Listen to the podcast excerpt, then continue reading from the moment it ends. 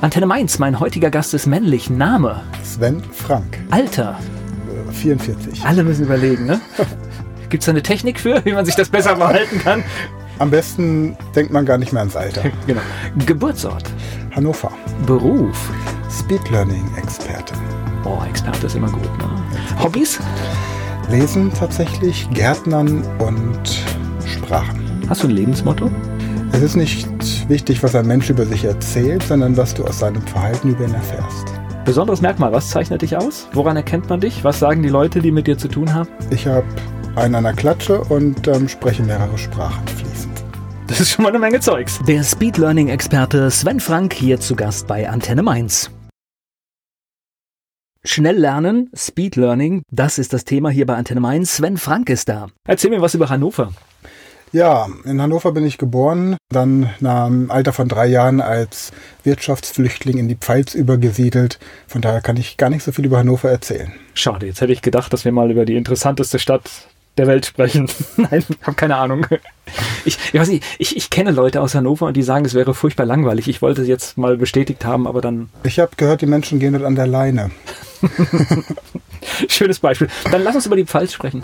Ja, die Pfalz ist wunderschön. Die Pfälzer, also der pfälzische Dialekt ist für mich persönlich ein orales Verhütungsmittel, aber die Menschen sind. Heute mal gut, gell? Ja, pass mal auf. ja. Aber die Menschen sind von Herzen gut und ja, ich, ich liebe die Pfalz genauso wie Rheinhessen und ich fühle mich hier wohl, weil ich glaube, es ist die schönste Ecke in Deutschland. Geht ja erstens Pfalz, Rheinhessen geht ja schön ineinander über und es gibt erstmal so schöne Sachen wie Wein und Gastlichkeit und das sind einfach immer auch Dinge, die Regionen auszeichnen. Genau, es gibt ja auch die Frage, wie bringt man einen Pfälzer auf zwei Promille?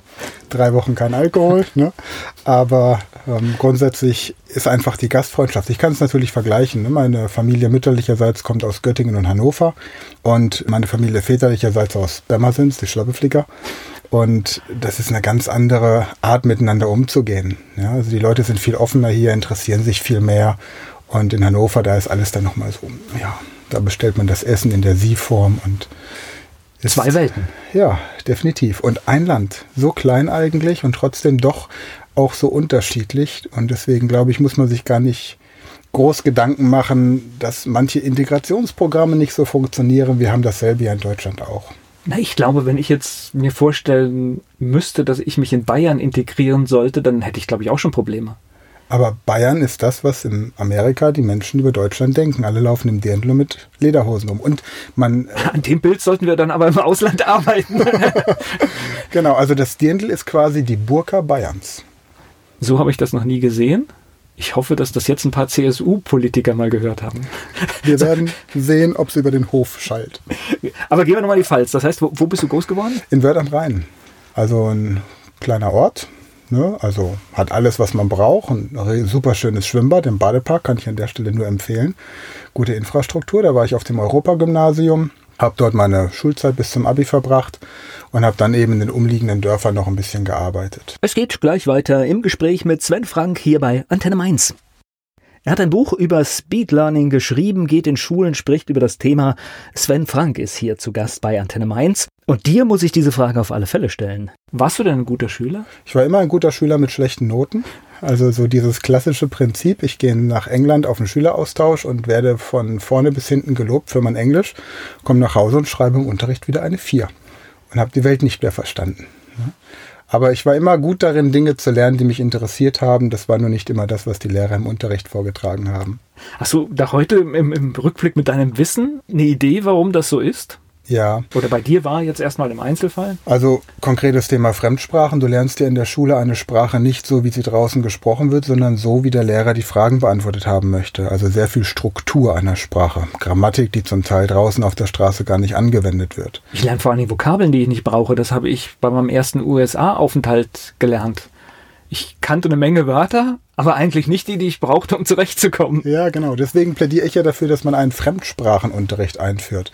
Gar nicht einzelne Sprachen, sondern wie man eine Sprache überhaupt lernt. Und dann können die Schüler mehrere Sprachen auf ein bestimmtes Niveau lernen, ohne sich für eine Sprache festlegen zu müssen. Okay, das heißt, nach der Schule hast du irgendwie Bestanden alles? ich habe tatsächlich das Abi gemacht mit 2,8, war dann auch gar nicht so schlecht, finde ich. Habe dann Zivildienst gemacht beim Rettungsdienst in Germersheim dort meinen Rettungssanitäter, anschließend den Rettungsassistenten, heute nennt sich das ja Notfallsanitäter, und habe dann an einer Rettungsdienstschule als Dozent und Schulleiter, Schulleitungsmitglied gearbeitet und habe dort auch schon Speed Learning Techniken vorgestellt, zum Beispiel um sich die meldepflichtigen Infektionskrankheiten bei Verdachterkrankung und Tod oder solche Dinge merken zu können. Okay.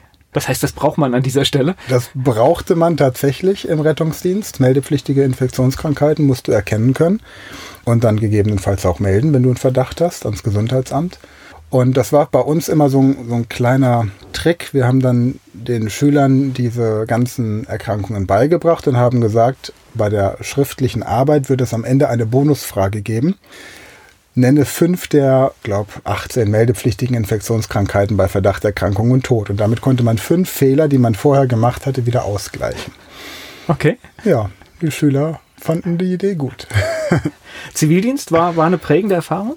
Ja, ich habe im Rettungsdienst und auch in der Krisenintervention gearbeitet. Das war mein erster Einsatz am 1. August im Jahr 94. War gleich ein Einsatz, bei dem sich jemand erhängt hat. Und am nächsten Tag, Dienstag, der 2. August, ein Einsatz, bei dem sich jemand erhängt hat. Und dann habe ich mich gefragt, ob das jetzt so das Tagesgeschäft wird. Und das war für mich als junger Mensch mit 19 natürlich eine Erfahrung. Ich bin dann in den Bereich Krisenintervention mit reingekommen. Wir haben dann gelernt, wie man Todesnachrichten überbringt, haben das auch gemacht. Wenn hier beim Verkehrsunfall jemand ums Leben kommt, wurden wir gerufen, um die Angehörigen zu informieren. Also so ähnlich, wie man das beim Tatort immer sieht, nur ein bisschen professioneller. Und äh, dürfen wir reinkommen? So fängt es meistens an, ne? Genau, ja. Es, es geht um Ihre Frau. Ist was passiert? Nö, wir kommen nur so zum Spaß. Ne? Genau, dürfen wir reinkommen. Setzen Sie sich bitte. Ja, wo ist er? Ne? So geht's nicht, ne? Nicht ganz so. okay. Aber war tatsächlich eine, eine gute Zeit, auch zu sehen, wie so das medizinische System von dem Einsatzort bis auf die Intensivstation funktioniert und tatsächlich auch, wie dann tatsächlich die Zweiklassenmedizin funktioniert. Also Privatpatient versus Kassenpatient. Sobald du den Rettungswagen verlässt, geht's los. Okay. Bei der Reanimation sind alle gleich, aber. Gut so, zu wissen. ja. Aber sobald du eben dann ins äh, Krankenhaus eingeliefert wirst, guckt man schon nach dem Kärtchen, ja.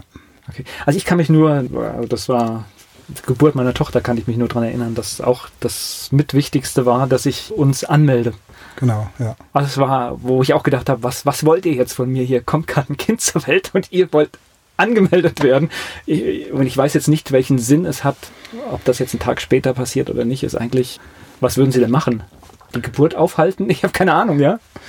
Es gibt einfach Fragen, die kann man nicht immer logisch beantworten. Aber es gibt mit Sicherheit jemanden, der eine Verordnung kennt, die genau erklärt, warum das so sein muss und nicht anders, bis es eine bessere Verordnung gibt, die das einfach anders regelt. Okay, also wir arbeiten an besseren Verordnungen, ne? Ja, oder an weniger Verordnungen. Ja. Wäre auch nicht schlecht. Es geht gleich weiter im Gespräch mit Sven Frank hier bei Antenne Mainz. Der Speed Learning Experte Sven Frank hat uns schon von seinem Zivildienst berichtet hier bei Antenne Mainz. Er ist mein Gast. Diese beiden Todesfälle da gleich am Anfang, was macht das mit einem? Also nachdem der eine lauter Erdnüsse gegessen hatte und es in der ganzen Wohnung nach Erdnuss gerochen hat, konnte ich eine Zeit lang tatsächlich keine Erdnüsse mehr essen, weil ich ständig dieses Bild von diesem Menschen hatte. Ansonsten war das aber eher ein Bild wie im Wachsfigurenkabinett, interessanterweise. Ich glaube, es ist problematischer, wenn du jemanden siehst, der verstirbt an der Einsatzstelle, den du vorher als lebenden Menschen siehst und danach als Leiche. So war das für mich wie, wie ein Besuch im Museum. Okay. Und das war so gesehen in Ordnung. Es hat mich also bis auf diesen komischen Geruch, dieser Anker, dieser Geruchsanker, ja, hat mich wirklich eine Zeit lang begleitet, aber ich habe jetzt da keine, keine schlechten Erinnerungen dran. Es war einfach so. Ja. Aber es ist faszinierend, dass sich Menschen an einem Heizkörper oder an der zweiten Stufe einer Treppe strangulieren können. Also dieser Klassiker, ich stürze mich vom Baum war gar nicht so, sondern Türrahmen oder was auch immer. Wenn der Wille da ist, dann kriegst du das überall hin. Findest deinen Weg, ja. Das ist, genau. ist das so, dass das irgendwie auch begleitet wird? Das heißt, wenn, wenn du jetzt so ein, ich meine, das nimmt ja jeder auch anders mit. Jetzt äh, hast du das Glück, dass du das irgendwie gut verarbeitet hast. Aber ich kann mir vorstellen, dass auch andere da richtige Probleme mit haben. Ich hatte, ja, also ich selbst hatte auch einen Einsatz mal, der mir nachgegangen ist, weil mich die Patientin, die ich betreut habe, mit Namen angesprochen hat und ich ständig überlegt habe, woher ich die kenne. am Ende hat sich herausgestellt, ich habe mich mit Namen vorgestellt und sie hat sich das gemerkt, obwohl nebendran gerade ihre Cousine reanimiert wurde. Eigentlich merkt sich kein Mensch den Namen der Einsatzkräfte, aber sie hat es getan. Eine Nachbetreuung in dem Sinn, ich habe damals viel mit der Familie Jatzko zu tun gehabt, Hartmut und Sibylle Jatzko, die ja in Kaiserslautern an der Klinik arbeiten und die Rammstein-Opfer und Hinterbliebenen jahrelang betreuen und quasi in Deutschland die Koryphäen sind für posttraumatisches Stresssyndrom. Aber selbst hatte ich immer einen guten Ausgleich. Weißt du, ich habe immer einen Freundeskreis gehabt, der auch jetzt aus der nichtmedizinischen Bereich kommt. Von daher, aber wenn du eine Nachbetreuung brauchst, kannst du davon ausgehen, dass du verloren bist. Es wird ein bisschen Eunuchentherapie gemacht, wie ich das gerne nenne. Es wird viel gequatscht, aber es geht nicht zur Sache. Und am Ende sind die Leute fertig, weil einfach auch niemand weiß, wie man das Gehirn behandeln muss, damit sich das Trauma nicht manifestiert. Und dann hast du, wenn du 72 Stunden lang falsch behandelt wurdest, keine Chance mehr.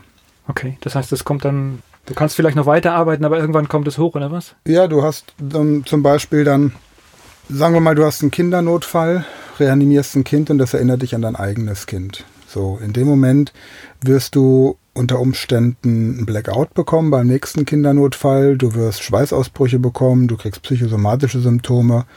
Und wenn man weiß, wie, wie die Spamfilter im Gehirn arbeiten, wenn man etwas lernt, denn ein Trauma ist nichts anderes als ein intensiver emotionaler Lernprozess. Und da musst du wirklich innerhalb von, von 24 Stunden musst du diesen Lernprozess durchbrechen, indem derjenige, der das Trauma erlebt hat, etwas anderes erlebt, das ihn komplett auf andere Gedanken bringt. War ja bei Eschede zum Beispiel, da haben sie die Helfer irgendwann in den Nebenraum gesetzt und die haben sich Comicfilme angeguckt, die haben sich Tom und Jerry angeguckt, damit sie aus diesem Eschede Zugunglückstrauma rausgekommen sind. Ja. Was gewaltfreies. genau, Tom und Jerry. genau. Ne, genau. Ja, und da ist also noch viel, viel Bedarf. Es gibt natürlich Kriseninterventionsteams und Nachbetreuungsteams und die haben auch ganz tolle englische Namen, diese ganzen Sachen. Aber am Ende des Tages, wenn du einmal traumatisiert bist, dann kannst du dir im Grunde einen Job als Briefträger suchen. Wird tatsächlich auch empfohlen. Ne? Werden Sie Briefträger, viel an der frischen Luft, wenig Stress, viel Bewegung, ist gut für Ihren Körper. ist kein Witz. Ja. Na gut. Besser für den Rücken auch als ähm, es geht gleich weiter im Gespräch mit Sven Frank hier bei Antenne Mainz. Zivildienst hat mein heutiger Gast gemacht. Darüber haben wir schon einiges erfahren. Ich spreche mit dem Speed Learning Experten Sven Frank hier bei Antenne Mainz. So, was hast du danach gemacht? Ja. Also du hast kein Trauma mitgenommen, das wissen wir schon mal. Und genau. Erdnüsse gehen wieder. Erdnüsse gehen, ich liebe Erdnüsse, ja. Okay. Eben, dann war ich an der Rettungsdienstschule, habe parallel eine Ausbildung gemacht zum Heilpraktiker für Psychotherapie und habe dann, als ich 24 war, die Prüfung gemacht, musste noch warten, bis ich 25 war. Hatte ich übrigens in Mainz gemacht, die Prüfung damals. Beim Gesundheitsamt kann ich sehr empfehlen, sehr faire Prüfer. Und dann habe ich mm, die Arbeit an der Berufsfachschule beendet und meine Praxis eröffnet für Psychotherapie. Damals Schwerpunkt Hypnose und immer so der Bereich Lerncoaching auch. War das immer dein Plan oder? Ich wollte eigentlich Dolmetscher oder Psychotherapeut werden, ja. Das war so mein Plan. Okay. Und dann habe ich über den Heilpraktiker das Psychotherapeutische gemacht und später über meine Fremdsprachen dann quasi den Dolmetscher. Aber schon zielorientiert dann irgendwie, ne? Ja, ich wusste, was ich, was ich kann und worauf ich Lust habe und dass ich das gerne beruflich machen möchte und vor allem niemals angestellt. Also ich war nie in meinem Leben angestellt, wenn man mal jetzt diese Zeit im Zivildienst davon absieht und auch an der Berufsfachschule, da war ich Teilhaber der Schule, also die Selbstständigkeit hat mich auch immer begleitet. Ja. Ist ja nichts Schlimmes. Nö, im Gegenteil. Nein, also. also ich finde ja, dass Angestelltsein ein unnatürlicher Zustand ist. Jetzt mögen mich wahrscheinlich, keine Ahnung, was 60 Millionen Menschen jetzt gerade verurteilen, aber tatsächlich gibt es außer bei Menschen in der Natur nirgendwo das Angestellten-Dasein. Es gibt keine Angestellten in der Tierwelt. Es gibt äh, Synergien oder Symbiosen, wie zum Beispiel diese kleinen Vögelchen, die auf den Elefanten sitzen und denen die Läuse da wegpicken, aber es gibt keine Angestellten, außer bei den Menschen. Also das moderne Sklaventum so ein bisschen. Das erlebe ich auch immer wieder in meinen Coachings ja, oder auch an Schulen, wenn ich an Schulen bin. Die Schüler werden vorbereitet darauf, Angestellte zu werden, aber sie kriegen nicht erklärt, wie man eine Firma gründet. Nee, wir tauschen tatsächlich klassischen Angestellten-Dasein, wir tauschen Lebenszeit gegen Geld. Genau. Das ist einfach im Prinzip dieser Tausch, der stattfindet. Ja. Genau. Die Lebenszeit wird immer mehr, das Geld immer weniger. So hat jeder was davon. Ne? Man macht sich nicht so viel Gedanken über sein Leben, weil man meistens arbeitet und der Arbeitgeber spart Nee, jetzt sind wir ja in einem, in einem, spannenden Feld, weil eigentlich müssten wir uns ja viel mehr Gedanken über dieses Modell machen, denn ich halte es für ein Auslaufmodell, weil wir werden irgendwann definitiv mehr Zeit als Arbeit haben. Ja, die Digitalisierung kommt, die ist schon da und die künstliche Intelligenz, die Google Books, ich habe gerade eben einen interessanten Podcast gehört, Google Books scannt ja sämtliche Bücher, die die Menschheit jemals publiziert hat, aber nicht für die Menschen sondern Google Bot scannt das für die künstliche Intelligenz, die eben in 24 Stunden das gesamte Wissen der Menschheit aneignen kann. Aber sie tun das nicht, damit irgendwelche Menschen das lesen. Nein, nein. Also es gibt für mich ein, ein, ein Beispiel, was ich sehr, sehr schön fand. Wir alle haben diese Smartphones mit uns und wenn du jetzt einfach diese Zeitschiene siehst, dieses Gerät wird etwa in einem Jahr die Fähigkeit eines menschlichen Gehirns haben, die Kapazität eines menschlichen Gehirns von der Rechenleistung. Schauen wir fünf Jahre weiter, wird die künstliche Intelligenz die Rechenleistung aller menschlichen Gehirne haben.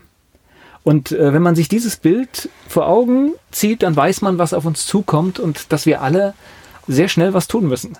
Und wenn man sich dann überlegt, dass unser Gehirn zwei Millionen Jahre Entwicklungsgeschichte hinter sich hat und die künstliche Intelligenz gerade mal 100 Jahre, ist doch die Frage, warum nutze ich denn eigentlich meine eigene Intelligenz nicht öfter, anstatt alles an die künstliche Intelligenz abzugeben? Ja. Und dann haben wir das Krankheitsbild der digitalen Demenz. Und um es mit Oswald Spenglers Theorie aus dem Buch Untergang des Abendlandes zu formulieren, dauert noch etwa 100 Jahre, dann sind wir wieder in der Steinzeit. Also mental.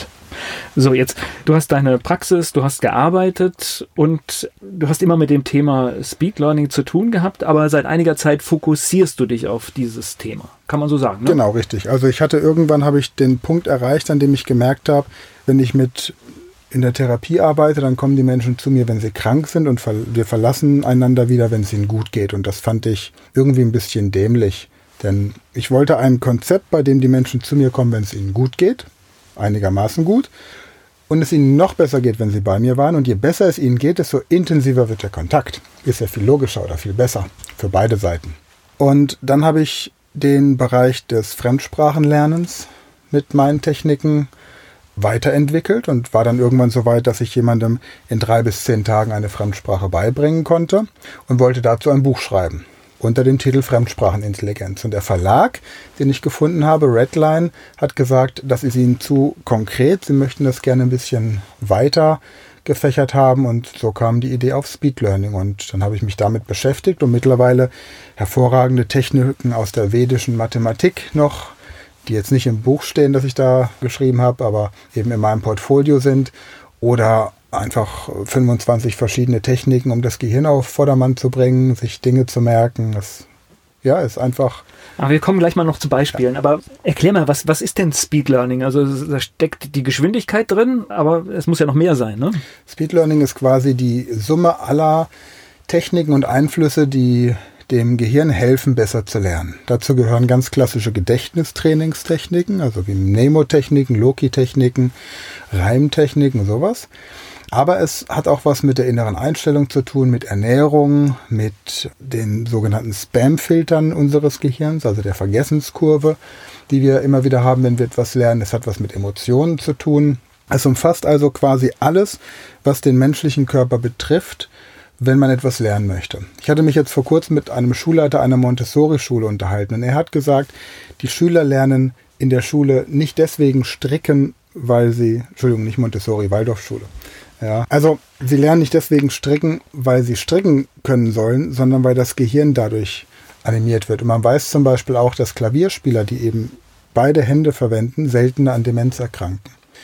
So, wenn ich jetzt aber nur mit meinem Smartphone rummache und nur mit einer Seite irgendwie mein Gehirn fütter und auch immer nur passiv konsumiere und E-Learning und dieser ganze Kram, alles am Computer und Kinder in Rheinland-Pfalz, glaube ich, ab der siebten Klasse spätestens einen Taschenrechner benutzen dürfen, dann werden einfach die Synapsen nicht mehr gefordert und dementsprechend haben wir dann das Problem, dass die Handwerksbetriebe oder die Ausbildungsbetriebe beklagen, die Menschen, die jungen Menschen kommen von der Schule und können nicht mehr Kopf rechnen. Gleich geht's weiter im Gespräch mit Sven Frank hier bei Antenne Mainz.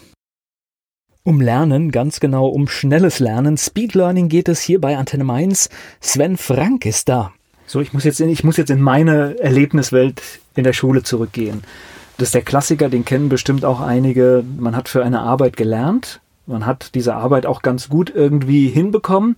Hätte mich aber jemand, nachdem ich das Ding abgegeben habe, nach irgendwas gefragt, war 50, 60, 70 Prozent des Zeugs weg. Ja. Und wahrscheinlich könnte ich es auch heute nicht abrufen. Und das fängt schon früher an. Wenn du heute in der ersten Klasse Mathe hast, überschreibst du mit dem Stoff der zweiten Klasse, zum Beispiel Erdkunde, das, was du in der ersten Stunde gelernt hast. Das ist die Vergessenskurve von Ebbinghaus. Wie die Spamfilter im Gehirn funktionieren, wissen wir seit über 100 Jahren, aber wir tun alle so, als hätten wir es nie gelernt. Weder im Studium noch sonst irgendwo. Das heißt, wenn ich meinen Sohn frage, was hast du heute gelernt und er kann es mir nicht sagen, ist es ehrlich? Ja, das ist leider ehrlich. Okay, äh, er kann es wirklich nicht abrufen, ja? Richtig. Weil du nach 20 Minuten beginnst wieder zu vergessen. Nach 20 Sekunden und nach 20 Minuten. Und die Zuhörer werden das selbst feststellen. Sie wissen nicht mehr, was der erste Satz war, der gesagt wurde, als wir hier angefangen haben. Und vielleicht, wenn man jetzt einfach nur hier im Radio zuhört, weiß man auch nicht mehr, wie ich heiße. Und wo ich zur Schule gegangen bin, wie das Gymnasium hieß, in dem ich war, obwohl ich das alles gesagt habe und obwohl das Informationen sind, die gekommen sind. Und sie sind aber für das Gehirn nicht wichtig genug. Und 80 Prozent dessen, was die Zuhörer anschließend über dieses Interview hier mit uns sagen, haben wir nie gesagt, sondern das entspringt deren Interpretation. Jetzt, jetzt muss ich nochmal nachhaken. Wenn ich jetzt aber von diesem Thema ganz massiv angefixt bin und es mich massiv interessiert, dann passiert doch immer, also zumindest geht es mir so, dass ich mir ganz viel behalte. Dann kommt die Emotion mit ins Spiel. Da passieren ganz viele biochemische Prozesse in deinem Gehirn, die dazu führen, dass die Synapsen sich besser miteinander verknüpfen. Das ist quasi so, als würdest du eine Pflanze, die besser wachsen soll, düngen. Emotionen sind der Dünger fürs Gehirn. Und das erklärt dann wiederum, das ist auch wieder eine Erfahrung. Das heißt, meine Kinder waren in sogenannten Bläserklassen. Das heißt, die haben gemeinsam musiziert. Und ich habe den Eindruck, es hebt den gesamten Leistungsrahmen dieser Klasse nach oben. Absolut. Das erklärt sich aus verschiedenen Aspekten. Zum einen wird durch das Benutzen eines Blasinstrumentes die Lunge besser belüftet und dadurch der Körper besser mit Sauerstoff versorgt. Deswegen wirst du nicht so schnell müde.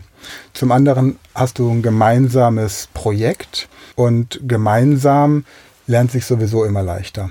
Und zum dritten ist natürlich auch die Klasse schon mal so zusammengewürfelt, dass motivierte Schüler, die ein bisschen mehr machen wollen als andere, zusammenfinden. Weil jetzt, ich sag mal, jemand, der keinen Bock auf Schule hat, der meldet sich nicht für eine Bläserklasse an. Und so hast du verschiedene Faktoren, die da eben miteinander ja, zu tun haben. Ich glaube, es, es kommt sogar noch anders. Es, du hast auch andere Eltern noch in dem Umfeld. Das kommt, da kommt so eine ganze Nummer zusammen, glaube ich. Ja. Das ist ja eben das, was ich meine. Ne? Du hast einen Schüler, der einfach ein bisschen mehr möchte. Und ein Schüler, der mehr möchte, hat meistens auch Eltern, die ihn anders fördern, als es vielleicht im Durchschnitt der Fall ist. Aber wenn ich das verstehe, ist das, was wir jetzt hier als Ausnahme haben, was weiß ich, du hast eine sechsklassige, sechszügige Schule und du hast ein, eine Klasse, die Musik macht und fünf normal, dann müssten es aber eigentlich alle sechs sein, ne? Richtig. Ja. ja. Ich meine, das Prinzip, es gibt ein Elite-Internat Schloss Torgelow. Das ist oben in der Nähe von Güstrow in Mecklenburg-Vorpommern. Die haben zum Beispiel auch Gedächtnistraining fix auf dem Plan, auf dem Unterrichtsplan. Die haben Klassen von maximal zwölf Schülern. Und die machen genau solche Dinge dass die Kinder zum Beispiel standardmäßig ins Ausland gehen und so weiter. Das ist natürlich jetzt eine, eine Elite-Schule, da kostet der Monat 3000 Euro, dass dein Kind da hingehen kann. Das heißt, du hast auch schon mal vom Elternhaus her die Schüler aussortiert.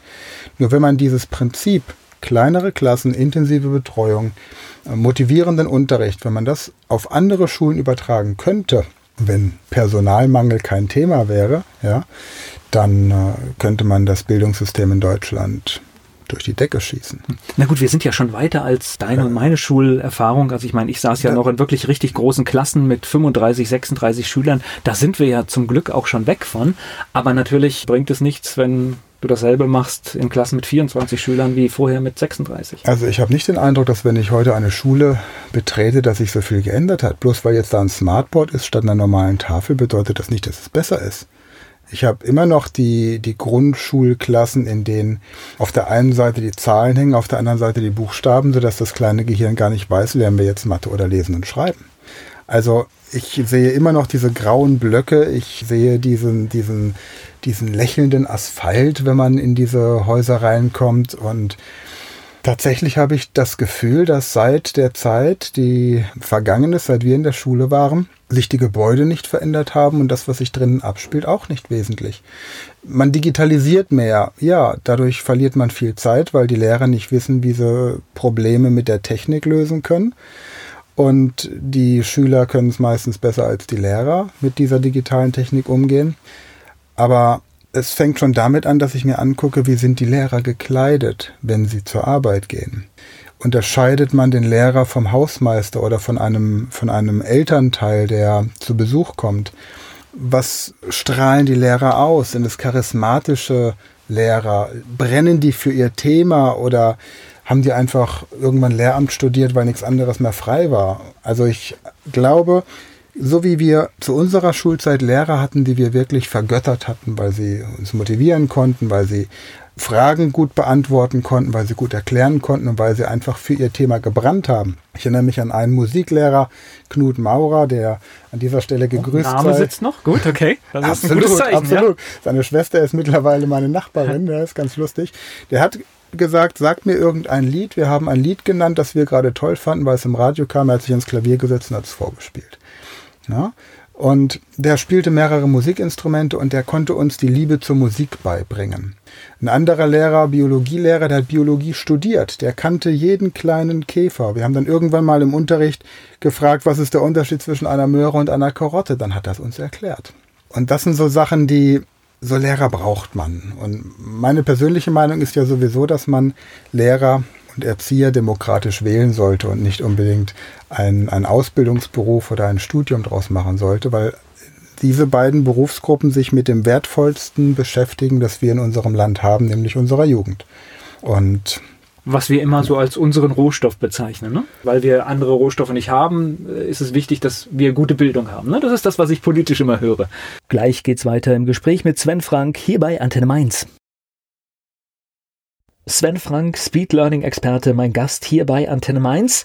Ja, der letzte Punkt war Bildung. Das ist der Rohstoff unseres Landes. Ja, ich meine, am Ende des Tages ist es ja so, die Zukunft des Landes entsteht in den Köpfen unserer Kinder.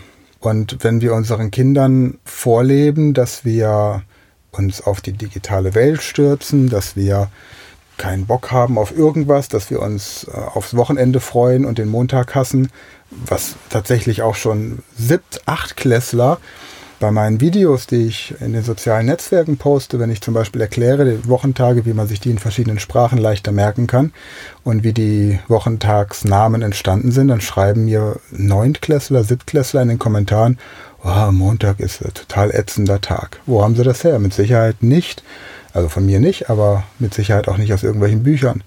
Ich, ich habe vor kurzem einen, einen total blöden Begriff, äh, dass da Leute äh, Bergfest den Mittwoch feiern, weil die Hälfte der Arbeitswoche rum ist. Also das ist, ist für mich unverständlich. Was, was ist das, äh, das? Das heißt, man quält sich dann durch die Woche. Das kann doch nicht das Bild sein, oder? Ich finde es toll, wenn die Leute feiern. Man sollte jeden Tag feiern. Den Montag feiern, dass die Woche endlich beginnt. Den Dienstag, dass sie weiterläuft. Man weiß ja montags nicht, ob es am nächsten Tag noch einen Dienstag gibt. Also kann man sich doch darüber freuen. Ne? Aber da, ja, eben, und, und ich glaube wirklich, auch so dieser ewige Kampf Lehrer gegen Eltern und Eltern gegen Lehrer und jeder schiebt dem anderen die Schuld für die, das Versagen der Kinder zu. Und es gibt auch keine doofen Kinder mehr, sondern die haben alle eine Diagnose, denn mit einer Diagnose kann man irgendwie arbeiten.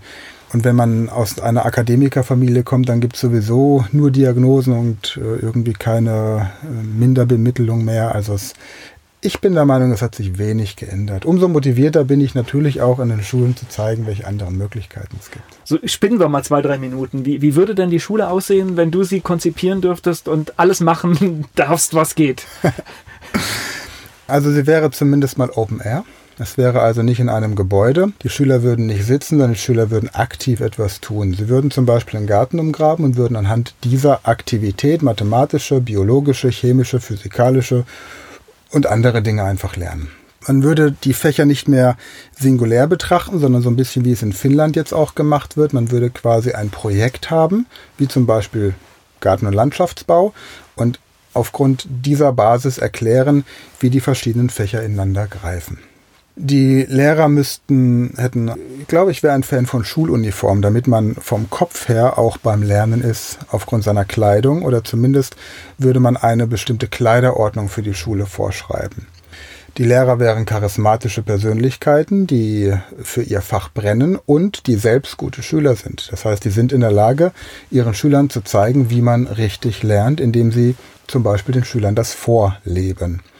Man würde mit gehirngerechten Techniken arbeiten und so den Lernstoff, der reine Wissensvermittlung ist, innerhalb kürzester Zeit abhandeln, um das, was praktisches Handling und Persönlichkeitsentwicklung angeht, besser umzusetzen. Und man hätte eine Woche lang ein Thema, würde in der nächsten Woche das nächste Thema bearbeiten. Sagen wir mal, erste Woche würde man Garten- und Landschaftsbau machen. In der nächsten Woche würde man Straßen- und Bergbau durchgehen. In der dritten Woche wieder Garten- und Landschaftsbau, in der vierten Woche wieder Straßen- und Bergbau und dann käme das nächste Thema. Also wirklich fokussiert eine Woche, so wie es ja Projektwochen gibt, intensiv zu einem Thema. So, spannende Geschichte. Ich bin gespannt, was sich, was sich verändert, wenn wir uns in 20 Jahren nochmal zusammensetzen, ob wir dann immer noch über dieselben Dinge reden. Es geht gleich weiter hier bei Antenne Mainz im Gespräch mit Sven Frank. Speed Learning, wie geht das Ganze? Darüber spreche ich jetzt mit meinem Gast Sven Frank hier bei Antenne Mainz. Aber jetzt kommen wir mal zu diesen Lerntechniken, weil das finde ich, finde ich hochspannend, weil das ist ja etwas, wir lernen in der Schule oder wir müssen auch manchmal äh, im Alltag heute noch viele Dinge abrufen, die tatsächlich einfach nur auswendig gelernt sind. Ne? Also ja. auch bei einem Vortrag, wenn, wenn ich jetzt irgendeine Präsentation halte, dann muss ich meinen Vortrag, auch wenn ich das Thema kenne, irgendwie im Kopf haben und muss ihn mir auch behalten, weil sonst blöd ist, wenn ich vor vielen Leuten stehe. Ja, man sieht das ja im Bundestag, wie es aussieht, wenn man eine Rede abliest und sie nicht im Kopf hat. Ich finde, Gregor Gysi hält immer sehr schöne Reden, aber der guckt eben auch nicht ständig auf sein Blatt.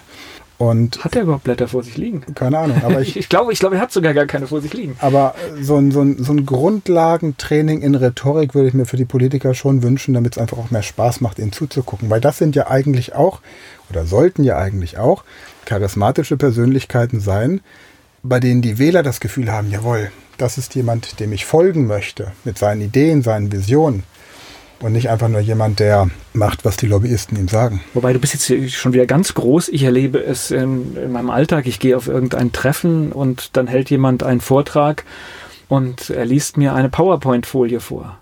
Vielleicht ist er Nachrichtensprecher vom Beruf. Gut, wär, wäre eine Option, aber ehrlich gesagt, wenn jemand vorträgt, dann möchte ich letztendlich was, was anderes hören, weil die PowerPoint-Folie, die können Sie mir nachher schicken. Wenn mich das Thema interessiert, lese ich sie mir nochmal durch, ja. Ein schlechter Rhetoriker braucht viel PowerPoint. Ein guter Rhetoriker kann auf PowerPoint verzichten. Okay. So einfach ist das. Das, das heißt, wenn, jemand, wenn jemand einen Beamer bestellt, dann weißt du schon, der Vortrag wird wahrscheinlich ätzend. Also ich äh, muss tatsächlich sagen, also ich, ich war mal, ich musste mal so einen Speed-Vortrag halten und dann habe ich auch nicht gewusst, was ich mache und dann habe ich einfach, damit ich mir meinen Vortrag, den ich im Kopf habe, behalten kann, habe ich mir zwölf Grafiken gemacht, da stand aber nur ein Wort drauf. Mhm. Damit konnte ich meine Geschichte, äh, ich wusste, ich vergesse sie nicht, weil wenn ich das Wort sehe, fällt mir sofort ein, äh, was ich dazu sagen will. Aber letztendlich jemand, der im Publikum sitzt, konnte mit den Begriffen nichts anfangen. Und der entscheidende Satz war, als ich nicht wusste, was ich machen soll habe ich auf PowerPoint zurückgegriffen. ja, klar. Und den Eindruck habe ich halt bei vielen. Ich habe mal aus Versehen zwei Semester Psychologie in Landau studiert. Und da war bei der Einführungsveranstaltung ich meine, Psychologie und Pädagogik wird dort gelehrt. Und die Professoren haben Folien auf einen Overhead-Projektor gelegt. Das waren kopierte Buchseiten, die sie vorgelesen haben.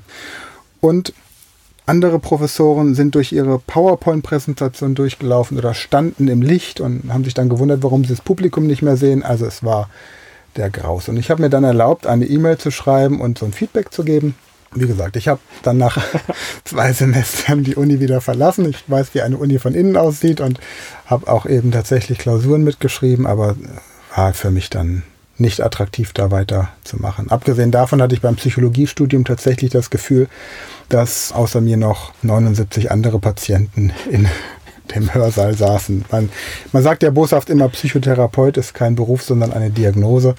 Und wenn man so ein bisschen tieferen Einblick hat, dann, dann passt das. Ich darf das sagen, ich kenne die Szene ein bisschen und habe da jetzt 25 Jahre drin gearbeitet. Gleich geht's weiter im Gespräch mit Sven Frank hier bei Antenne Mainz.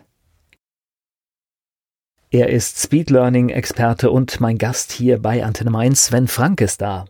Memo-Technik, das habe ich schon mal gehört. Ist das diese, wo ich mir eine Geschichte im Kopf ausdenke mit verschiedenen Orten oder, oder und da immer etwas ablege? Ist das das Prinzip? Genau, zum Beispiel. Also wenn du in deinem Büro sitzt, dann schaust du im Uhrzeigersinn, welche zehn markanten Punkte du findest und da legst du dann quasi Informationen ab.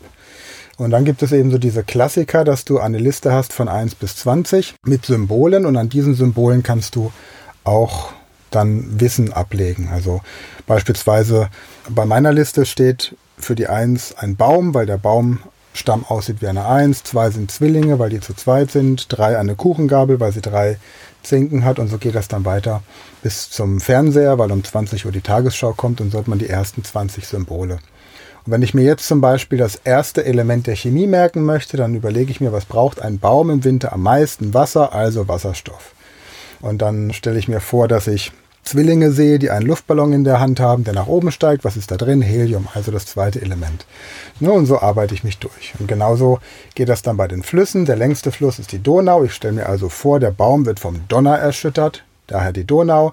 Die Zwillinge, die stehen vor der Disco und sagen, du kommst hier nicht rein. Also der zweitlängste Fluss Deutschlands, der Rhein. Und so geht man dann diese Liste durch. Das heißt, man muss sich aber immer wieder eine Geschichte ausdenken. Ne? Oder man braucht gute Bilder, dass du einfach sofort diese, diesen Effekt hast. Ja, ja, genau. Also das geht mit zunehmender Übung geht das schnell. Ich brauche zum Beispiel eine Stunde, um ein Bild zu schaffen, mit dem man sich etwas in Zukunft innerhalb von fünf Minuten merken kann. So wie jetzt zum Beispiel die Hauptstädte der Bundesländer in Deutschland. Hat mich jemand gefragt, wie kann man sich die merken? Dann setze ich mich eine Stunde hin, mache mir Gedanken dazu und danach kann derjenige das in fünf bis zehn Minuten lernen. Und dann hat er sie auch drauf. Okay. Ich wüsste sie. Okay, also ein Mönch hat eine Stute im Garten, die sah unter einer Brücke einen Fohlen und sagte, das ist meins. Das Fohlen wollte gern auf einer Wiese baden, so dass die Stute voller Ehrfurcht dachte, och, drehst du noch eine Runde auf dem Postdamm und schaust, ob's beim Bäcker frische Berliner gibt. Nachdem die ausverkauft waren, dachte sich die Stute, ich mag die Burg sowieso viel lieber, denn da ist dieser heiße Hengst, dieser Hannoveraner. Die beiden düsten ins Dorf, wo die Bremer Stadtmusikanten schwere Hamburger den Kilimanjaro hochschleppten. Also ein Mönch, München hat eine Stute im Garten, Stuttgart, die sah unter einer Brücke, Saarbrücken, eine, ein Fohlen und sagte, das ist meins, meins. Das Fohlen wollte auf einer Wiese baden, Wiesbaden, da dachte sich die Stute voller Ehrfurcht, Erfurt, auch Dresden, Dresden, noch eine Runde auf dem Postdamm, Potsdam und schaust, ob es beim Bäcker frische Berliner gibt, Berlin. Als die ausverkauft waren, dachte sich die Stute, ich mag die Burg, Magdeburg sowieso viel lieber, denn da ist dieser heiße Hengst, dieser Hannoveraner, Hannover. Die beiden düsten ins Dorf, Düsseldorf, wo die Bremer Stadtmusikanten Bremen, Schwere, Schwerin, Hamburger, Hamburg, den Kilimanjaro, Kiel hinaufschleppten. Ja, und vor allen Dingen hast du gut gelöst, auch diese tückischen Landeshauptstädte wie Düsseldorf und Wiesbaden, die ja oft auch, da tauchen ja oft andere auf. Ne? Genau. Viele sagen Köln oder Frankfurt, in Wirklichkeit natürlich Richtig. sind es nicht die größten Städte des Bundeslandes. Ja. Eben, genau, ja. Hast du noch ein Beispiel? Ja, also zum Beispiel auf einer, auf einer roten Insel gibt es im Norden und im Süden Karotten, rote Karotten. Dort lebt die jungfräuliche Mary mit dem George, der eine Beziehung, eine Connection mit ihr eingehen möchte. Also schenkt er ihr massenweise eingedellte Waren, die keinen Penny mehr wert sind. Sie möchte aber viel lieber einen neuen Hampelmann, einen neuen Yorkshire Terrier und ein Haus in New Jersey. Das waren jetzt die Gründerstaaten der USA. Auf einer roten Insel, Rhode Island, gibt es im Norden und im Süden Karotten, North und South Carolina. Dort lebt die jungfräuliche Mary, Virginia, Maryland, mit dem George, Georgia, der eine Verbindung, eine Connection, Connecticut mit ihr eingehen möchte. Also schenkt er ihr massenweise Massachusetts eingedellte Waren, Delaware, die keinen Penny mehr wert sind, Pennsylvania. Sie möchte aber viel lieber einen neuen Hampelmann, New Hampshire, einen neuen Yorkshire Terrier, New York oder ein Haus in New Jersey, New Jersey. Ich glaube, da wären viele Erdkundearbeiten deutlich besser ausgefallen, ne? wenn du das einfach dir so vorher beibringst. Tatsächlich schreiben auch viele Schüler auf meine Videos, super, ich habe das nächste Woche im Test oder ich habe letzte Woche eine Arbeit geschrieben, habe eine Eins. Ja, es, ich meine, wenn jeder Lehrer sich für zehn seiner schwersten Themen, die, bei denen die Schüler einfach große Probleme haben, solche Techniken ausdenken würde, dann wäre vieles leichter. Wobei die Frage dann auch wieder ist, was passiert, mit der Schulleitung, wenn plötzlich die Schüler nur Einser und Zweier schreiben? Kommt dann eine Untersuchungs Ähm, Wird eine Kommission gebildet, Kommission, ja. um zu gucken, ob die irgendwie, keine Ahnung was, die, die Aufgaben vorher bekommen oder ob das mit rechten Dingen zugeht. Also das ist dann schon wieder suspekt. Ja. Wobei ich, ich sehe da ja echt eine ganz große Chance, weil wenn du, sag mal, Sachen, die bei uns auf dem Lernplan stehen, die du wissen solltest, die du wissen müsstest, wenn du die mit guten Techniken schnell abhandelst, dann kommt ja auf einmal auch Freiraum für auch ganz andere Dinge. Genau. Ja. Deswegen schreibe ich auch gerade ein Speed Learning Lexikon, wo quasi alle Themen, die die Schüler mir so sagen, dann nachlesbar sind. Also zum Beispiel, ich hatte, hatte Na gut, kannst ja erstmal alle, alle Länder, alle Kontinente und das, das, das kann man ja im Prinzip. Ja, aber auch für, für, ich hatte zum Beispiel bei der fünften Klasse, habe ich gefragt, was macht denn ihr im Moment gerade? Machen wir mal die chemischen Elemente. Dann haben die gesagt, wir haben erst in der achten Klasse Chemie. Ja, das ist egal, dann könnt ihr das jetzt trotzdem. Seid ihr eben drei Jahre voraus.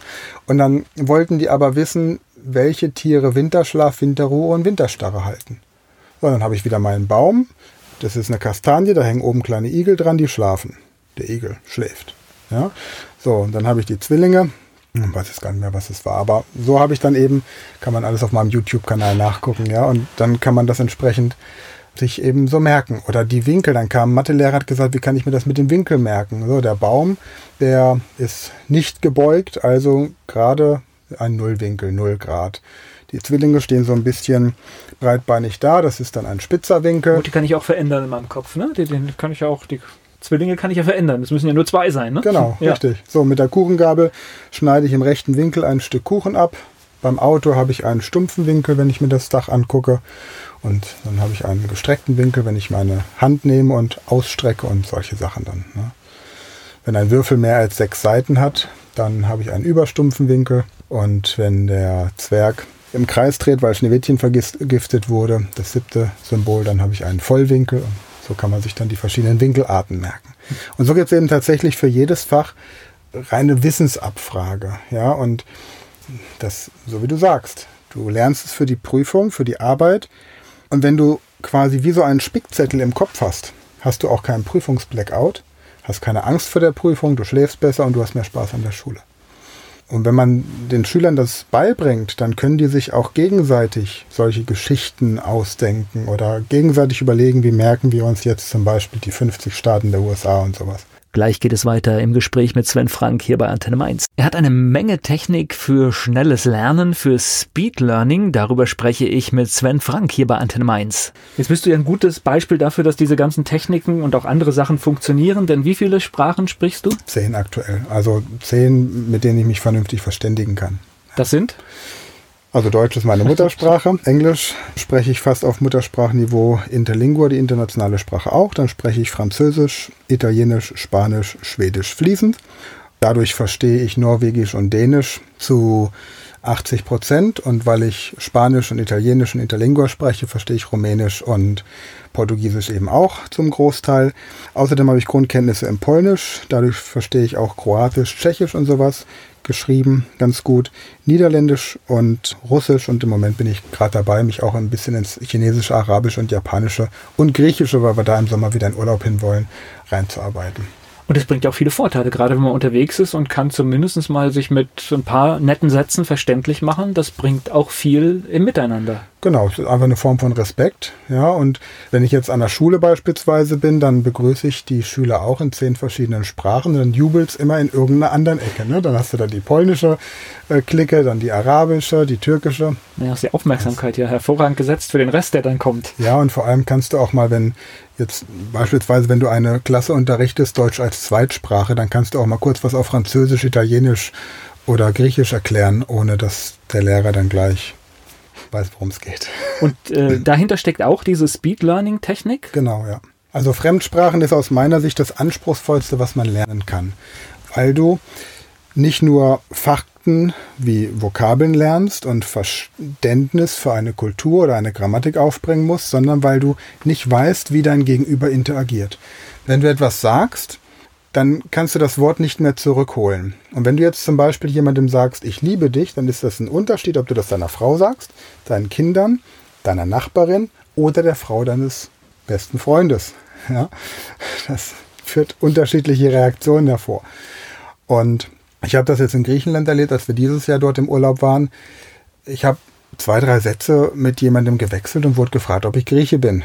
Und dann wurden wir zum griechischen Geburtstag eingeladen. Ich meine, das ist jetzt nicht so unüblich in Griechenland, auch als. Es geht, glaube ich, schnell, Gast. die sind ein bisschen gastfreundlicher. Ja, ja. Aber in Schweden zum Beispiel, da hatte ich mal ein Problem mit der Polizei. Dann hilft es einfach, wenn man die Sprache ein bisschen kann. Ne? Oder jetzt bin ich Ende, Ende des Monats bin ich in Italien und gebe dort ein Privattraining für einen Unternehmer, der Englisch lernen möchte.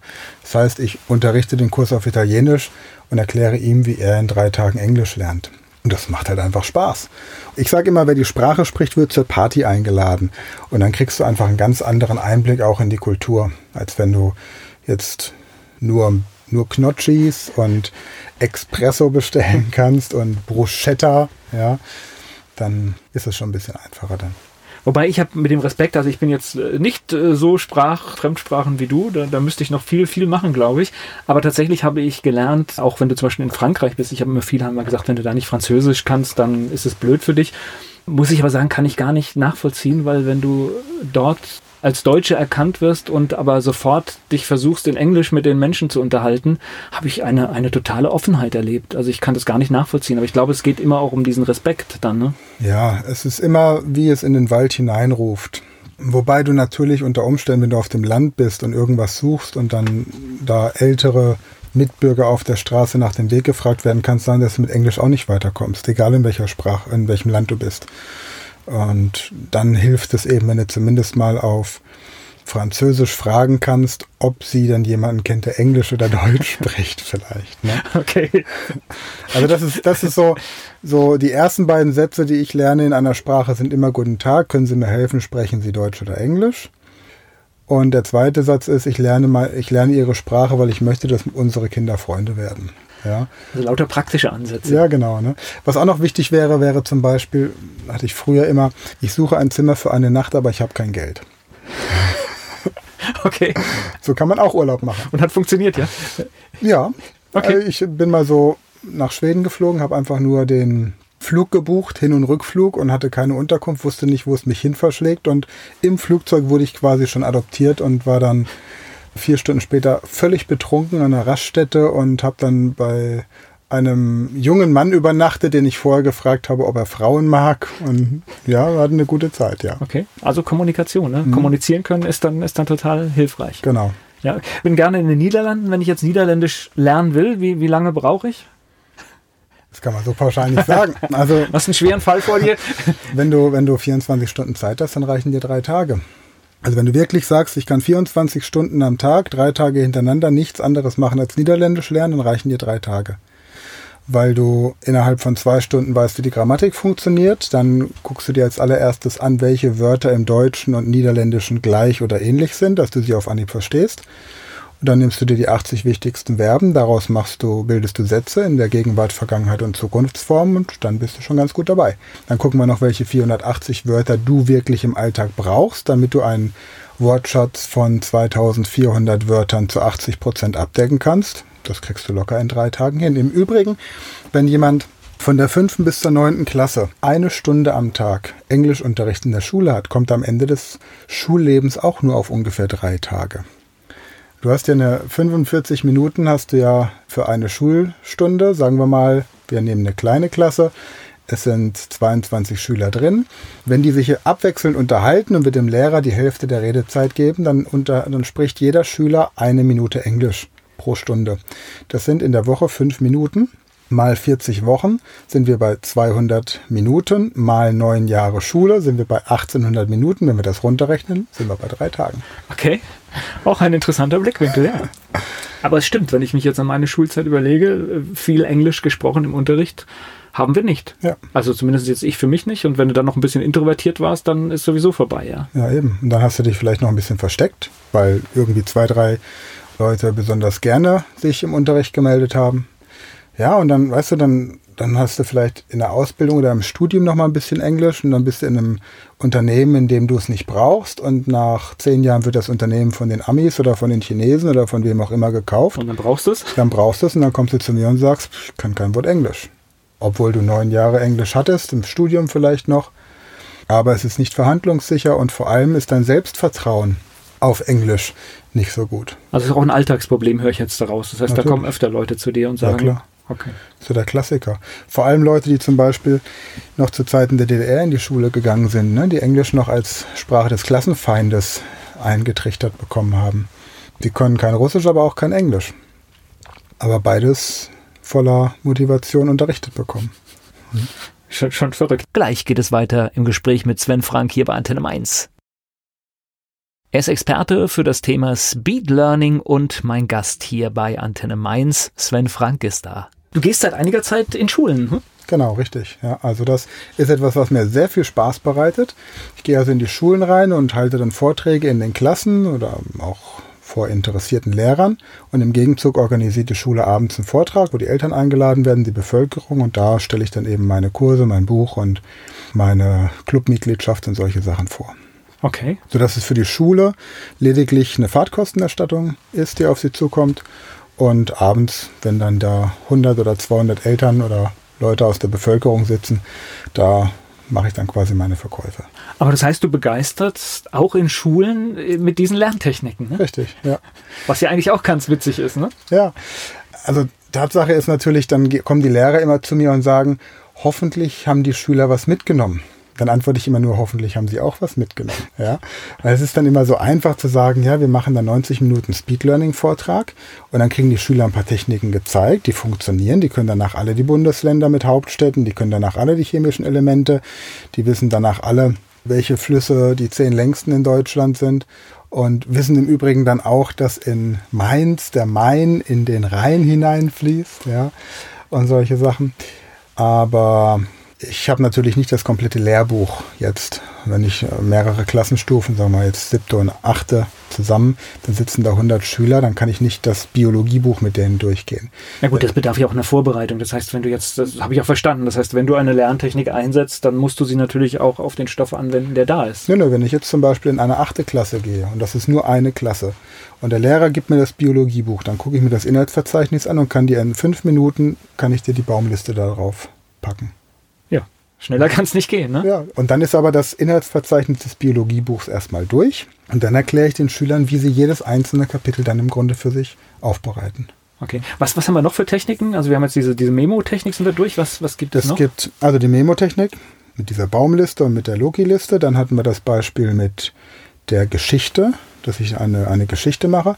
Dann gibt es zum Beispiel die Technik, dass ich mir Zahlen merke über Buchstaben. Zum Beispiel gibt es diesen lustigen Witz, ein englischer Mathematiker kommt in einen Café und sagt, May I have a large container of coffee?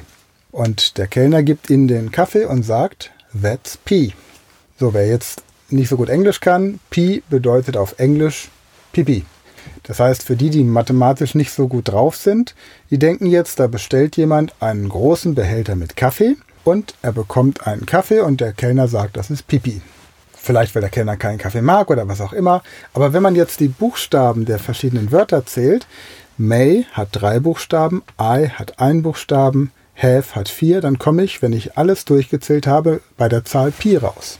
3,14, 1,5 und so weiter. Und so kann ich mir die Zahl Pi merken. Oder. So hat das der Typ bei Wetten das gemacht, wahrscheinlich, ne? Ja, ja, ja. ja. war, also, war irgendwann mal die Zahl Pi bis, was weiß ich, 10 Kilometer. Ja, genau. Ja, genau. genau. Ne? Oder auch längere Zahlen. Da nimmt man einfach eine Geschichte dazu und jetzt gibt es im Deutschen wenig Wörter, die nur einen Buchstaben haben, deswegen sind es meistens englische Texte. Es geht gleich weiter im Gespräch mit Sven Frank, Speed Learning Experte hier bei Antenne Mainz.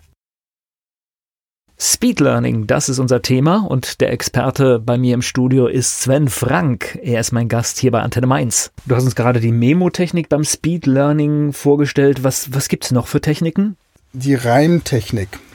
Das heißt, ich verbinde mit, mit den Zahlen von 1 bis 10 ein Wort, das sich darauf reimt. Und daraus mache ich eine Geschichte. Zum Beispiel, 1 ist meins, die 2 ist nur Brei, die 3 läuft vorbei, die 4 spielt Klavier, die 5 trägt Strümpf, die 6 ist eine Hex, die 7 kaut Rüben, die 8 kommt zur Nacht und die 9 darf sich freuen, die 10 muss jetzt gehen. So. Und dann merke ich mir beispielsweise, was nehmen wir mal gerade, nehmen wir mal die afrikanischen Staaten in alphabetischer Reihenfolge. Das erste afrikanische Land wäre Ägypten. So, eins ist meins, Ägypten ist meins, also stelle ich mir vor, mir gehört Ägypten. Ich stelle mir vor, dass ich eine Pyramide besitze, also das Symbol für Ägypten. Was ja in Mainz ganz gut passt, hä? Pyramide gibt es. Ja, stimmt, genau. Gutes Bild, ja? Ja, genau. So, das wissen nur die in Hamburg oder genau. wo. Jetzt für die Mainzer ist das eine perfekte Kombination. Ja? Man weiß ja aber, dass viele Hamburger und Berliner heimlich auch Antenne Mainz hören, von daher. Genau. Ne? genau. Wollen eben auch mal einen guten Radiosender hören. Ähm, dann die zwei ist dabei, glaube ich, war es. Die zwei ist dabei. Dann habe ich Algerien, das ist das nächste afrikanische Land, wenn man nach dem Alphabet geht. Und dann stelle ich mir eben vor, Algerien ist mit dabei in der Arabischen Union oder in der EU irgendwann oder keine Ahnung was. Ne? Und so gehe ich dann quasi diese verschiedenen Länder durch. Ist das auch der Vorteil, dass man kreativ sein muss, warum diese Techniken dann so effizient sind? Du wirst automatisch kreativ. Weil du musst eine Geschichte, du musst ja Genau. äh, Geschichte entwickeln. Genau. Und diese Kreativität ist auch etwas, was die künstliche Intelligenz irgendwann, egal wie weit sie ist, irgendwann nie leisten wird. So eine Art von Kreativität. Ich meine, ich habe mitbekommen, dass New York Times jetzt hat Artikel schreiben lassen von künstlicher Intelligenz und die Leser den Unterschied zum normalen Journalisten nicht mehr gemerkt haben. Ja? Aber so wirklich kreative Ideen zu entwickeln, das ist etwas, was auch viel zu wenig gefördert wird in den Schulen. Und durch solche Techniken werden die Schüler natürlich kreativ. Ja klar, und wir müssen alle, alle auf die kreative Seite, wenn wir an irgendwas arbeiten wollen in der Zukunft, weil alles Genau. andere wird verschwinden. Genau. Was auch äh, zum Teil halt auch Sinn macht, ja. Ja. Eine weitere Technik ist zum Beispiel, du nimmst dir eine Melodie und verbindest quasi das, was du lernen möchtest damit. Also als Beispiel, gucken, ob du die Melodie kennst. Ja? Alabama, Arkansas, Arizona, Alaska, Florida und Delaware, Texas, Hawaii, Massachusetts, Michigan, Minnesota, Washington, Pennsylvania, Maryland, Kentucky und Maine, West Virginia, Wyoming, Oklahoma, Oregon, Tennessee, Virginia, Ho, Georgia, Vermont, Utah und North and South Dakota, North and South Carolina, New York, Kansas, Idaho, Ohio, Louisiana, Colorado, Iowa und auch New Hampshire, Indiana, Illinois, Kalifornien Muss, Rhode Island, Connecticut und Wisconsin sind ganz nett. Mississippi, Nebraska, Nevada, New Jersey, klar, Montana, Missouri, Ho und zum Schluss New Mexico. Ich kann nicht besonders gut singen, aber dafür. Genau, ich hab gesagt, am Gesang können wir noch arbeiten, aber Genau. inhaltlich war es perfekt. Ja. Genau. Und dann Ist natürlich ein klasse Song dafür, We Didn't Start the Fire, klar, Genau, weil, weil, ja. weil der so aufgebaut ist in einer Aufzählung von, von geschichtlichen Ereignissen und Richtig. deswegen kann man das natürlich für, für alles Mögliche benutzen. Genau, Otto Walkes hat es ja damals auch vorgemacht mit den verschiedenen alkoholischen Getränken, glaube ich. Und demnächst sitzen dann alle im Erdkundeunterricht und, und, und hauen das runter. Ja, aber ich kann nachvollziehen, warum es funktioniert. Ich hoffe ja nicht, dass die Schüler er noch ernsthaft die 50 Staaten der USA lernen müssen, wenn 50 Prozent der Lehrer die Bundesländer mit Hauptstädten nicht Ich hinbekommen. möchte das jetzt nicht kommentieren. Ja, und dann geht man eben her und überlegt sich dann, okay, wenn ich diese verschiedenen Städte habe, dann kann ich sie eben noch ausweiten mit der jeweiligen Hauptstadt, dem Spitznamen und wofür eben diese Stadt bekannt ist. Texas zum Beispiel, der Staat mit den häufigsten Hinrichtungen von Jugendlichen unter 16 und solche Sachen. Das sind halt Bilder, die auch nicht mehr aus dem Kopf gehen. Ne? Eben, das genau. ist so. Dein Buch heißt wie? Speed Learning, die Erfolgstechniken für Berufsschule und mehr. Gibt es im Redline Verlag. Hier in Mainz gibt es beim Hugendubel oder bei Ketes kleinen Bücherladen. Also überall, wo man Bücher kaufen kann. Ich spreche gleich weiter mit dem Speed Learning Experten Sven Frank. Unseren Fragebogen jetzt auch für den Speed Learning Experten Sven Frank hier bei Antenne Mainz. Dein Lieblingsplatz in Mainz? Der Fastnachtsbrunnen. Dein Ausgehtipp in Mainz? Also, es gibt ein ganz hervorragendes japanisches Restaurant. Wenn man vom Gautor runterläuft Richtung Fastnachtsbronn auf der linken Seite, da wo diese beiden kleinen Kinderläden sind, quasi da zwischendrin. Ganz lecker. Muss man aber reservieren. Mainz ist für dich? Mainz ist für mich eine Stadt, die Kultur und Spaß miteinander optimal verbindet. Und Wiesbaden? Wiesbaden ist für mich eine Stadt, die ehrfürchtig und voller Bewunderung über den Rhein blickt.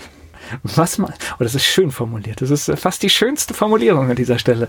Was meinst du, muss ein echter Mainzer mal gemacht haben? Er sollte mal eine Freundschaft mit einem Wiesbadener geschlossen haben. Fleischwurst mit Senf oder Handkäse mit Musik? Fleischwurst mit Senf. Hast du sowas wie einen Spitznamen? Nein. Der peinlichste Song in deiner Musiksammlung?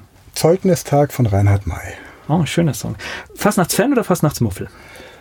Fastnachtsvermeider. Auch schön. Hatte ich schon Mainz 05? Ne? Mainz 05 hattest du noch nicht, aber die könnten ein bisschen Speed Learning Techniken gebrauchen. Inwiefern? Naja, auch bei Spielzügen zum Beispiel oder Körpersprache des Gegners schneller lesen, eigene Motivation, Fokussierung, gibt da einige Ansatzpunkte. Aber ich wollte eigentlich wissen, was Mainz 05 für dich ist, was so. das bedeutet. aber, aber das war jetzt äh, interessant. Mainz 05 ist für mich ein Kunde, der sich noch nicht gemeldet hat. Besser kann man es nicht formulieren. Welche berühmte Persönlichkeit möchtest du mal treffen? Barack Obama. Es geht gleich weiter im Gespräch mit Sven Frank. Das Thema im Talk bei Antenne Mainz Speed Learning. Mein Gast war Sven Frank. Du hast noch ein paar Sachen gesagt. Wir haben jetzt so diese, diese Lerntechniken, aber du hattest auch noch so ein Stichwort wie Ernährung gegeben. Auch das hat alles einen Einfluss? Genau, also es gibt Lebensmittel, die zum Beispiel gerade vor Prüfungen in der Schule das Denken behindern. Dazu gehören Energy Drinks, dazu gehören Kaffee, dazu gehören zuckerhaltige Getränke besser. Wenn ich jetzt überlege, was wahrscheinlich vor vielen Prozessen getrunken und gegessen wird, genau. ist es nicht wirklich gut, ne? Richtig. Und was macht man auch noch vor einer Prüfung? Man spielt mit seinem Handy. Und die Körperhaltung, die ich habe, wenn ich mein Handy benutze, signalisiert meinem Körper, dass ich gerade depressiv bin. Ja, das ist so eine, so eine typische Körperhaltung. Man kennt das von Vorstellungsgesprächen. Die Bewerber, die mit dem Handy vor der da sitzen, die treten einfach viel schwächer auf als die, die aufrecht hin und her laufen oder sich sogar auf der Toilette vom Spiegel noch mal kurz motiviert haben. Also besser grüner Tee, Heidelbeeren, Kurkuma, Omega-3, ganz wichtig fürs Gehirn, wird mittlerweile auch hochdosiert bei Alzheimer und Demenz von, von Ärzten verschrieben. Und grünen Tee habe ich glaube ich schon genannt, ja. Und ansonsten einfach viel lebendes Essen, also Obst, Gemüse, solche Sachen. Und ja, eigentlich ganz einfach, ne? Eigentlich ganz einfach. Bewegung, weil immer dann, wenn wir uns hinsetzen, sagt sich unser Gehirn Pause, abschalten, Standby. Wenn wir uns zumindest so hinsetzen, als würden wir gleich aufstehen, geht unser Gehirn in einen erhöhten Aufmerksamkeitsbereich. Und wenn wir uns bewegen beim Lernen, im Idealfall sogar barfuß, dann scannt natürlich unser Gehirn die Umgebung immer nach irgendwelchen Gefahren. Steht da ein Stuhl, gegen den ich gleich laufe, oder ist da eine Treppe? Und dann ist mein Gehirn auch aufmerksamer. Also kann ich besser lernen. Also ist das klassische Stillsitzen, hast du bestimmt auch erlebt, ist ja eigentlich auch dann schon tödlich fürs Lernen, ne? Absolut. Ja. Und also heute wenigstens. Töd tödlich würde ich nicht sagen, aber es geht einfach besser. Das Ergebnis, ja. Ich meine, und tatsächlich, heute hast du in den Schulen ganz oft halt auch schon diese beweglichen Stühle, dass du halt tatsächlich auch so ein bisschen was weiß ich, schaukeln oder sonst was wippen kannst. Ist das dann besser oder? Ich glaube, dadurch wird einfach nur der Lehrer in Trance gebracht, wenn da so lauter Wippen. wie diese Glückskatze aus Thailand, ja, die da immer so also ich glaube, es ist einfach nur, dass der Lehrer das Gefühl hat, die, die, Schüler nicken den ganzen Tag. Und nein, also ich muss wirklich sagen, ich habe ja jetzt schon einige Lehrer kennengelernt und ich habe einen heiden Respekt vor diesem Beruf. Gerade auch also ich auch, also auch, äh, auch wenn man oft mal kritisiert, ich ja. glaube, es ist eine, eine Aufgabe jeden Tag, sich vor diese 25 Schüler zu stellen. Und ich glaube, das ist auch ja, das musst du mit Leidenschaft machen, auch wenn es vielleicht manchmal nicht immer so fruchtet, wie sich das alle vorstellen. Genau. Viele Eltern glauben immer noch, dass auch der Erziehungsauftrag den Lehrern zuzuteilen ist, was eben nicht der Fall ist. Vernünftiges Benehmen, Respekt und eine anständige Umgangsform sind einfach Aufgabe der elterlichen Erziehung. Und wenn ich dann eine Klasse habe, bei der eben auch noch Migranten dazukommen, wir haben eben im Moment viele Menschen, die neu dazukommen, dann sind das zum Teil ganz clevere Kinder, die sprechen drei, vier Sprachen, aber können eben kein Deutsch. Und das ist eben, weil viel mit Sprache gelernt wird in Deutschland, ist das einfach ein Dilemma. Und anstatt dass man dann quasi so Patenschaften bildet, weil es gibt in jeder Schule gibt es Leute, die Lust haben, Arabisch oder Aramäisch oder irgendeine andere Sprache zu lernen, dass man da so kleine Patenschaften macht und die sich gegenseitig die Sprache beibringen, bisschen mit Anleitung. Ähm, das ist ein bisschen schade. Und, und wie gesagt, ich meine, wir haben diesen klassischen Stundenplan mit fünf, sechs, sieben, acht, neun Stunden, die alle jeweils den Lernstoff der vorhergehenden Stunde überschreiben. Das ist offensichtlich an Schulen organisatorisch nicht anders machbar.